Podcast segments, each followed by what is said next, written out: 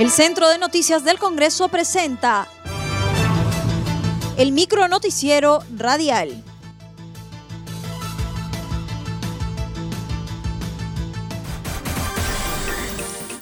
¿Cómo están? Les saludan y suceda. Hoy es jueves 29 de octubre y estas son las principales noticias del Congreso de la República.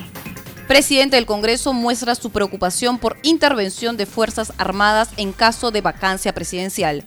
En declaración a la prensa, el presidente del Congreso, Manuel Merino de Lama, sostuvo que el pedido de vacancia es de responsabilidad del Ejecutivo. Mostró su preocupación por las declaraciones del primer ministro Walter Martos referidas a la intervención de las Fuerzas Armadas en caso se diera una vacancia presidencial.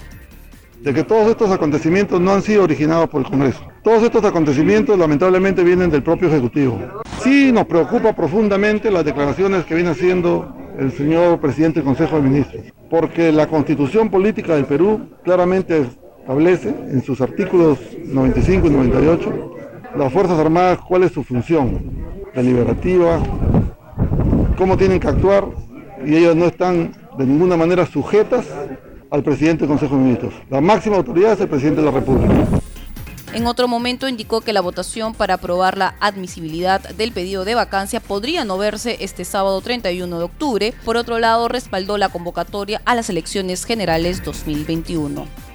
Esta fecha venimos recibiendo varias llamadas de varios parlamentarios de acontecimientos y de compromisos que han asumido con anterioridad. Podría variarse en uno o dos días más, pero se va a desarrollar durante el transcurso de esta semana.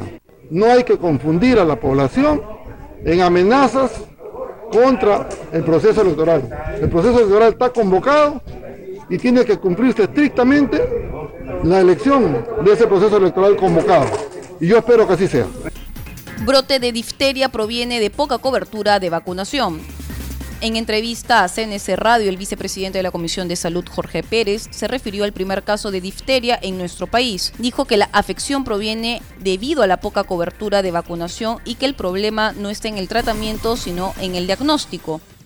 En realidad este es un gran problema que, que, viene de la, de la poca cobertura de vacunación. En ese sentido, el tratamiento no es tan difícil que digamos, el problema no está en el tratamiento, el problema está en el diagnóstico porque al no tener tú la idea de poder considerar a la enfermedad orofaringia como, como la difteria, simplemente consideras como otra enfermedad y, obviamente el paciente a veces puede llegar a, a, una insuficiencia respiratoria. El tratamiento es muy fácil, al ser una bacteria gran positiva aerobia, el tratamiento son las penicilinas, las eritromicinas. Como le repito, acá hay que ya pensar en que las infecciones respiratorias altas tienen que ver con esa bacteria pidió al Ministerio de Salud de empezar con una vacunación a nivel nacional para que no se genere una infección masiva. Y obviamente cuanto antes el Ministerio de Salud tiene que empezar con una, una vacunación bastante importante a nivel de esta triple bacteriana. En realidad no es, eh, no es muy difícil de controlar ni de trabajarlo, sin embargo da, da mucho que desear que en plena pandemia empecemos con otro gran problema, no solamente con el virus, sino por medio ahora de una bacteria es que definitivamente si no vacunamos en este momento, esta, esta bacteria va a comenzar eh, a ser una infección masiva y vamos a tener un problema adicional. Loreto ya fue eh, declarado en emergencia y, y, realmente fue devastado por el coronavirus. Imagínate ahora por esta bacteria, ¿no? Ahora ya no es un virus, es una bacteria. Legisladores se pronuncian respecto a la renuncia del procurador anticorrupción Amado Enco. El parlamentario Jorge Pérez de Somos Perú se pronunció respecto a la renuncia del procurador anticorrupción Amado Enco después que la Procuraduría General le negara su intervención en la investigación iniciada contra Martín Vizcarra sobre el caso Club de la Construcción que investiga el equipo especial Lavajato. El legislador se mostró sorprendido debido a que el mandatario debiera ser investigado por los órganos competentes. Mencionó que el hecho no presta las garantías a la investigación de un proceso judicial. Eso la verdad me, llama mucho la atención porque definitivamente yo estaba en la posición de que el presidente de la República debería ser eh, investigado y obviamente sancionado por los órganos especializados que viene a ser el Ministerio Público y el Poder Judicial. Eh, en ese sentido, obviamente, si es que tenemos dificultades a ese nivel, significa que eh, no estamos nosotros prestando garantías eh, con respecto a la, a, la investigación y, sobre todo a la determinación si es que esto decaería en un proceso este, judicial con una sentencia consentida. Por su parte, el legislador José Luis Ancalle del Frente Amplio pidió al Ministerio Público resolver con prontitud el caso del mandatario.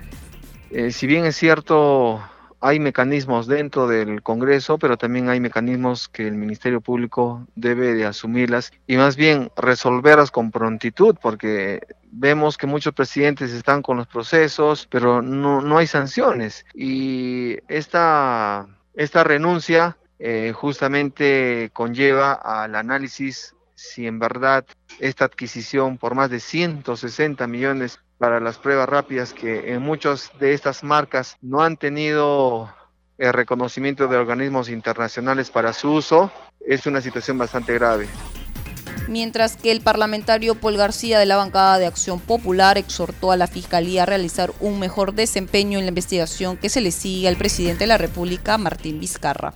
Yo, yo lo que exhortaría es que el Ministerio Público realice la mejor labor y que haga haga un buen desempeño en estas investigaciones, que es lo que Perú requiere. Mire, con respecto a las fiscalías, eh, no me gustaría de repente emitir un, juicio de valor con respecto a ello, una opinión eh, parcializada al respecto, porque estaría un poco infringiendo eh, la autonomía que tienen ellos, ¿no? Al decir que hay una disputa es también dar a entender que hay intereses, ¿no? Porque toda disputa existe o mueve un interés.